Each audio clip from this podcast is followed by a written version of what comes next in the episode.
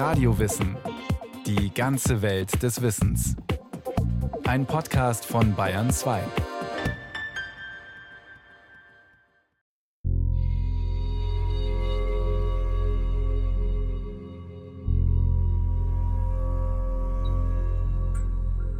Nürnberg im Dezember 1946. Ein junger Arzt ringt bei seiner Aussage als Zeuge vor dem Kriegsverbrechertribunal mit sich und um die Wahrheit. Wir gingen dabei von der Voraussetzung aus, dass kriegswichtige Versuche vorgenommen werden, deren äh, Ergebnis geeignet ist, das Leben von ähm, Soldaten zu retten und dass diese Versuche ausgeführt werden an kriminellen Verbrechern, die durch ein ordentliches Gericht zum Tode verurteilt sind und denen durch Teilnahme an den Versuchen die Möglichkeit gegeben wird, äh, begnadigt zu werden. Und wir haben das reichlich hin und her diskutiert, aber wir sind nicht zu einem ganz eindeutigen Ergebnis gekommen. Worüber der Mediziner Wolfgang Lutz mit Kollegen diskutiert haben will, das waren Menschenversuche, vorgenommen an Häftlingen im KZ Dachau. Die Versuchsperson wurde dabei etwa in eine Unterdruckkammer gesteckt, um den Absturz eines Kampfpiloten aus großer Höhe zu simulieren. Dutzende Häftlinge kamen bei den sogenannten Höhenversuchen in Dachau ums Leben. Allein bei medizinischen Menschenexperimenten in Konzentrationslagern sollen mindestens 20.000 Menschen ermordet worden sein. Insgesamt gab es, Schätzungen von Forschern zufolge, fast 200.000 Todesopfer allein im Namen der NS-Medizin. Lediglich 20 Ärzte und drei Nichtmediziner mussten sich ab 1946 dafür bei den Nürnberger Ärzteprozessen verantworten. Es war ein amerikanisches Militärgericht, das ihnen den Prozess machte, betont Alan Hornblum, Verfasser mehrerer Bücher zur Ethik in der Medizin. Die Vertreter der Vereinigten Staaten agierten dabei aus einer Position der ethisch-moralischen Überlegenheit, so der amerikanische Autor. We lectured them, we harangued them, we told them what they did wrong. Wir haben den Naziärzten, Deutschland und dem Rest der Welt gezeigt, wie medizinische Versuche ausgeübt werden sollten. Und die Juristen haben in der Urteilsbegründung den Nürnberger Kodex entwickelt, den bis heute wohl besten Kodex, um Menschen zu schützen, die an wissenschaftlichen Versuchen teilnehmen.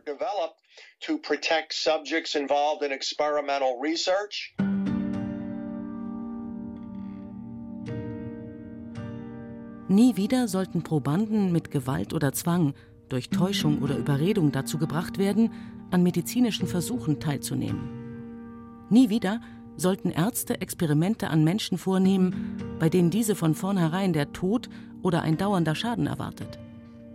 Versuche sind demnach auch immer nur dann zulässig, wenn der Proband weiß, was mit ihm passiert. Wenn er aus freiem Willen eine verständige und informierte Entscheidung trifft.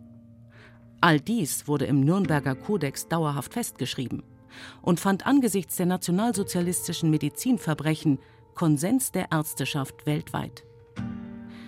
Doch die Tinte unter dem Nürnberger Kodex war kaum getrocknet. Schon wurde er gebrochen, sagt Wolfgang U. Eckert, Professor mit Forschungsschwerpunkt Medizin und Krieg sowie Autor eines Buchs zur Medizin in der NS-Diktatur.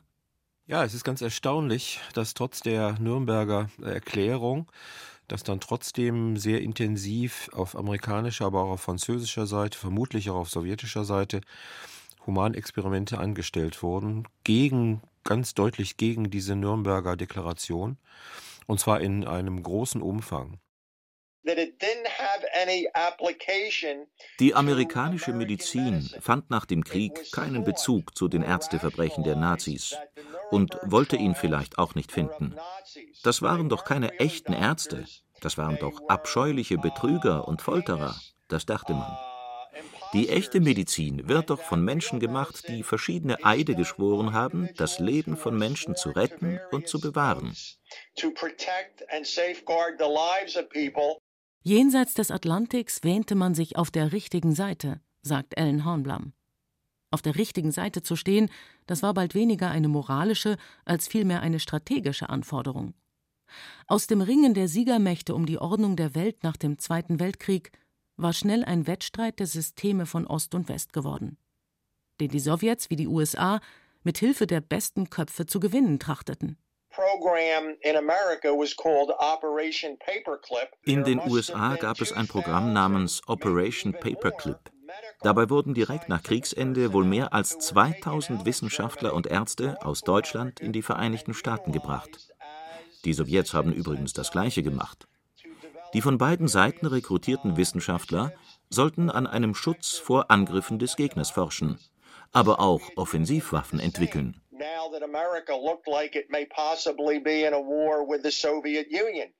Nicht einmal vor der Rekrutierung von Kurt Blome, im Nürnberger Ärzteprozess angeklagt, jedoch freigesprochen, scheute der US-Geheimdienst CIA zurück.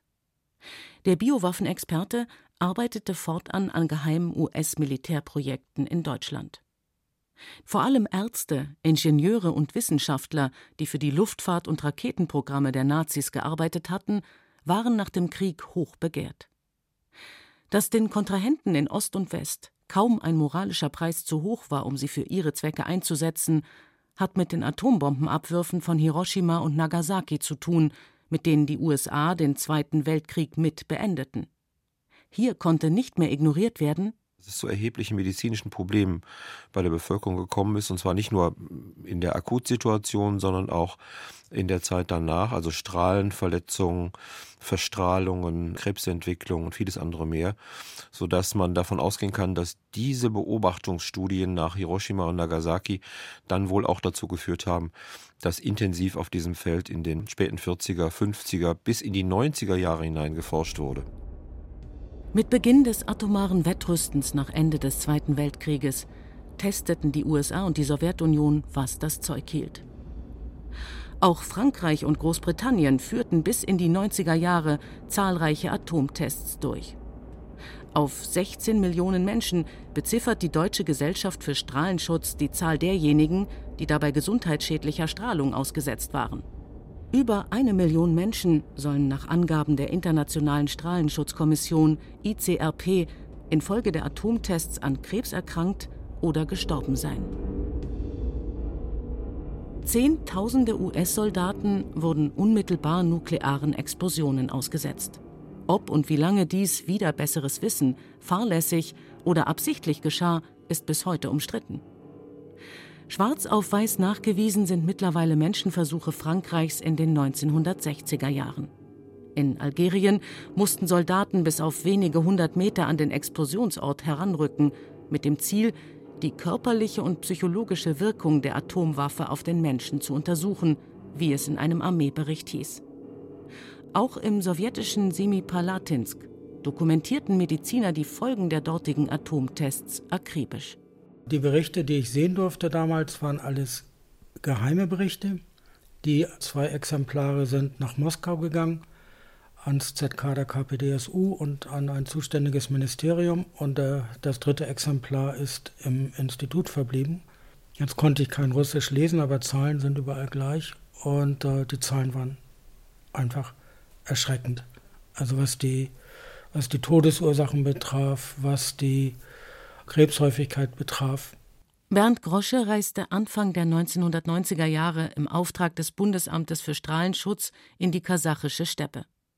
Nach vier großen Atomtests zwischen 1949 und 1956 und hunderten kleineren untersuchten Ärzte den Gesundheitszustand der Bevölkerung in der Umgebung des Testgeländes von Semipalatinsk. Das Forschungsinstitut dafür, das Dispensarium Nummer 4, galt als einer der geheimsten Orte der Sowjetunion und war hermetisch militärisch abgeriegelt. Das Spannende war, dass die zwei Gruppen aufgebaut haben von jeweils 10.000 Personen, die direkt in der Umgebung gewohnt haben und 10.000 Personen aus einer Vergleichsregion, sodass man tatsächlich noch nach Jahren gucken konnte, ob sich das Gesundheitsgeschehen zwischen diesen beiden Gruppen unterscheidet oder nicht. Also es waren insbesondere Krebsarten des Verdauungstraktes, Lebertumoren waren deutlich erhöht, Kehlkopfkrebs war erhöht und Speicheldrüsenkrebs. Zu den dokumentierten Erkenntnissen des Dispensariums von Semipalatinsk gehören auch Fotos von Kindern ohne Arme, ohne Unterschenkel oder mit Wasserköpfen. Medizinische Fachleute aus der gesamten Sowjetunion verurteilten bei einer Konferenz 1990 die Forschungstätigkeit des Dispensariums scharf.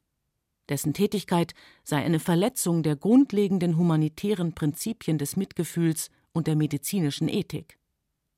Ähnlich sieht dies der Präsident der Gesellschaft für Strahlenschutz, der Physiker Sebastian Pflugbeil. Das war von Anfang an geplanter Menschenversuch in, in großem Stil. Die Tests wurden meist im Sommer gemacht, wenn äh, Landwirtschaftszeit war, also wo auf den Feldern gearbeitet wurde. Und beides hat dazu geführt, dass die voll den Fallout abgekriegt haben, praktisch nicht geschützt waren. Also die Leute, die dort gelebt haben am Polygon, waren Versuchskanickel. Solche Studien, bei denen das Militär die verheerenden Folgen der atomaren Explosionen auf die Bevölkerung erst nach und nach beobachtete, wurden bald von Experimenten begleitet, bei denen radioaktive Stoffe Testpersonen ganz gezielt verabreicht wurden, um Ursache und Wirkung auszutesten. Vor allem aus den USA seien solche Versuche bekannt, sagt der Heidelberger Medizinhistoriker Wolfgang U. Eckert. Schon 1945 injizierte Dr. Wright Haskell Langham vom amerikanischen Atomforschungslabor Los Alamos unheilbar kranken Patienten hohe Dosen an Plutonium ohne deren Wissen, wie es in einem Bericht im Auftrag der Atomic Energy Commission steht. Später gab es Zweifel daran, wie krank einige wirklich waren. Die Forscher des US-Militärs nahmen ihre nuklearen Menschenversuche dabei fast immer an Schwächeren der Gesellschaft vor. Auch bei einer Ernährungsstudie, bei der über 800 sozial benachteiligten Schwangeren radioaktive Stoffe verabreicht wurden und auch bei Strahlungsexperimenten an vorwiegend schwarzen Strafgefangenen in mehreren Bundesstaaten. In Massachusetts gaben die Forscher geistig beeinträchtigten Schülern mit Calcium- und Eisenisotopen versetzte Milch. Manche der Experimente waren harmlos, manche hochgefährlich. Die Versuchspersonen verstanden oft nicht, worauf sie sich einließen, sagt Eckert. Zum Teil hat man ganz systematisch IQ-Untersuchungen gemacht und Bevölkerungsgruppen genommen mit einem IQ unter 85, die man in diese Versuche einbezogen hat. Ganz gezielt suchten sich Militärs und Mediziner oft Menschen heraus, die aufgrund ihrer Situation weder die Kraft noch den Willen oder die Intelligenz hatten, um die gesundheitlichen Risiken zu durchschauen und sich den Versuchen zu widersetzen. Auf bis zu 23.000 beziffert Eckert die Zahl der Opfer solcher Nuklearexperimente am Menschen.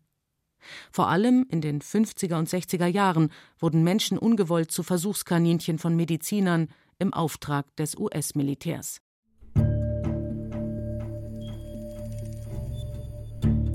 Doch woher kam die Skrupellosigkeit, mit der Ärzte Menschen missbrauchten, schwere Gesundheitsschäden, ja sogar deren Tod in Kauf nahmen? Diese war auch einem Zeitgeist geschuldet, sagt der US-amerikanische Autor Alan Hornblum.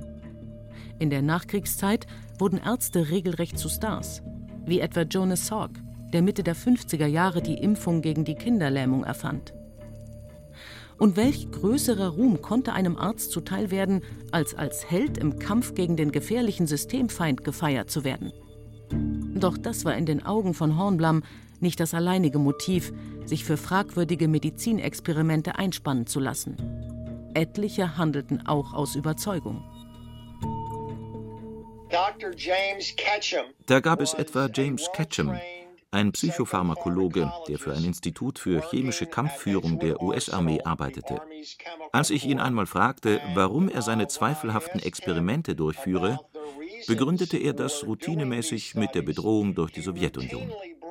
Da gab es diese Angst, dass jederzeit ein Krieg mit den Sowjets ausbrechen könnte, dass sie neue Waffen einsetzen könnten, dass die Gegenseite auch mit Hilfe ehemaliger Nazi-Wissenschaftler jede Art von Kampfmittel entwickelt. Und dass wir mithalten, ja sie übertreffen müssen. Ketchum experimentierte auf der Militärbasis mit Psychodrogen, die aber die Soldaten dort lange außer Gefecht setzten. Daher suchten sie ein anderes Testgelände, und was würde sich dafür besser eignen als ein Gefängnis, wo man sich keine Sorgen darüber machen muss, dass die Öffentlichkeit davon erfährt? Aber zufälligerweise haben sie das Gefängnis ausgesucht, in dem ich gerade arbeitete.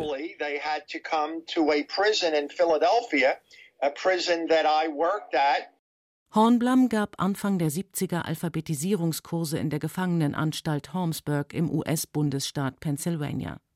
Dabei fiel ihm auf, dass auffallend viele Häftlinge Pflaster und Verbände trugen. Wie sich herausstellte, nahmen sie gerade an einem Parfumtest eines Kosmetikherstellers teil. Ellen Hornblum recherchierte und stieß auf zahlreiche weitere Versuche an Gefangenen. Doch anders als bei den Schwangeren, denen radioaktive Stoffe ohne ihr Wissen verabreicht wurden, und auch anders als bei den Tests an geistig beeinträchtigten Schülern, hatten in Holmesburg erwachsene Gefangene im Vollbesitz ihrer geistigen Kräfte den Tests zugestimmt. Doch wie frei waren die Versuchspersonen wirklich in ihrer Entscheidung mitzumachen? There are some people who believe that if somebody is asked if they want to participate es gibt die Meinung, dass ein Versuch an einem Menschen legitim und ethisch einwandfrei ist, wenn man ihn gefragt hat. Ich bin indes Anhänger einer anderen Sichtweise. Ich finde, wir sollten uns strikt an den Nürnberger Kodex halten.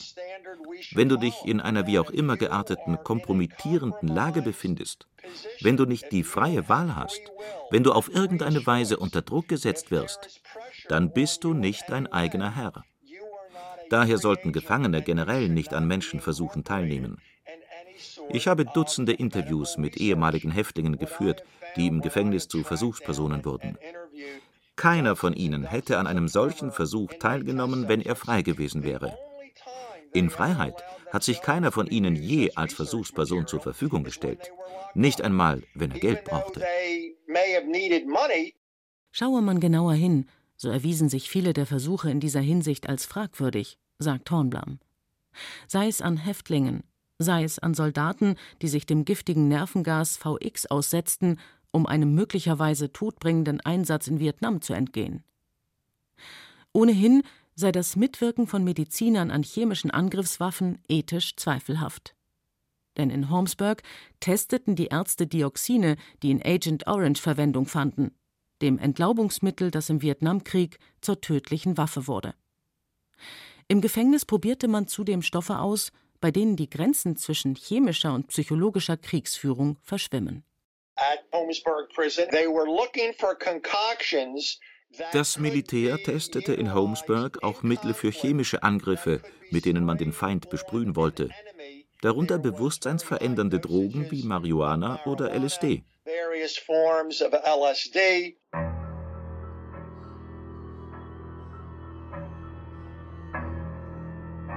Beim US-Geheimdienst CIA gab es gar Gedankenspiele, Menschen mittels Psychodrogen zu Killermaschinen zu machen. Wie weit dafür Menschenversuche mit psychoaktiven Substanzen und Hypnose stattfanden, ist historisch umstritten und ein beliebtes Thema von Verschwörungstheoretikern wie von Hollywood-Filmen wie The Manchurian Candidate. Dass die CIA mit Hilfe von Ärzten und Psychiatern Gehirnwäsche-Experimente durchführte, belegen indes Dokumente, die der Geheimdienst mittlerweile freigegeben hat. Beim Programm MK Ultra, das offiziell von 1953 bis in die 70er Jahre hinein lief, wurden tausende ahnungslose Testpersonen unter hochpotente halluzinogene Drogen gesetzt. Versuche auch mit psychedelischen Pharmaka, die vor allen Dingen dazu dienen sollten, Spione, äh, wenn sie denn mal gefangen genommen worden waren, besser, ja, besser befragen zu können unter psychologischen und äh, narkotischen Bedingungen, wenn man so will. Das Ziel von MK Ultra war vor allem die Suche nach einem Wahrheitsserum, sagt der Medizinhistoriker Eckert. Motivation für das US-Programm waren die stalinistischen Schauprozesse in den 1930er Jahren. Beschuldigte hatten damals, offenbar unter Drogeneinfluss und Folter, Geständnisse unterschrieben und sich vor Gericht zu Taten bekannt, die sie nicht begangen hatten. Später setzten auch die Nordkoreaner im Koreakrieg bei gefangenen US-Soldaten Techniken sogenannter Gehirnwäsche ein. Die mechanistische Idee, dass sich das Gehirn gleich einer Festplatte gewaltsam von unerwünschtem Gedankengut löschen und mit neuen Ideen beschreiben ließe, verfing in Staaten, die den neuen sozialistischen Menschen schaffen wollten. Rumänien ist da eines der ersten Länder, in dem also unter stalinistischer Diktatur solche psychologischen Versuche durchgeführt worden sind. Und die sozusagen die Psychiatrie der UdSSR ist ja bekannt für ihr rigoroses Vorgehen und ihr rigoroses Umgehen mit politischen Gegnern. Bis zum Fall des Eisernen Vorhangs fungierte die Psychiatrie so als Waffe. Mutmaßlich innere Feinde wurden in der Sowjetunion als schizophren diagnostiziert und mit Neuroleptika zwangsbehandelt. Wegen solcher Praktiken musste die UdSSR 1983 aus der Weltgesellschaft für Psychiatrie austreten.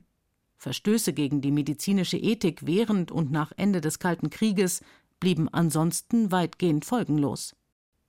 Vieles, sagt der Heidelberger Professor Eckert, ist bis heute unerforscht, weil noch unter Verschluss.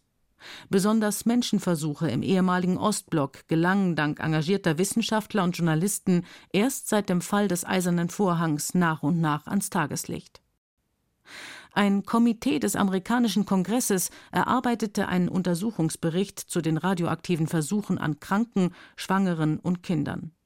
Präsident Clinton bat 1995 öffentlich um Entschuldigung. Bis heute leiden Opfer in Ost wie West an Spätfolgen. Bis heute streiten sie vor Gerichten um Anerkennung und Entschädigung.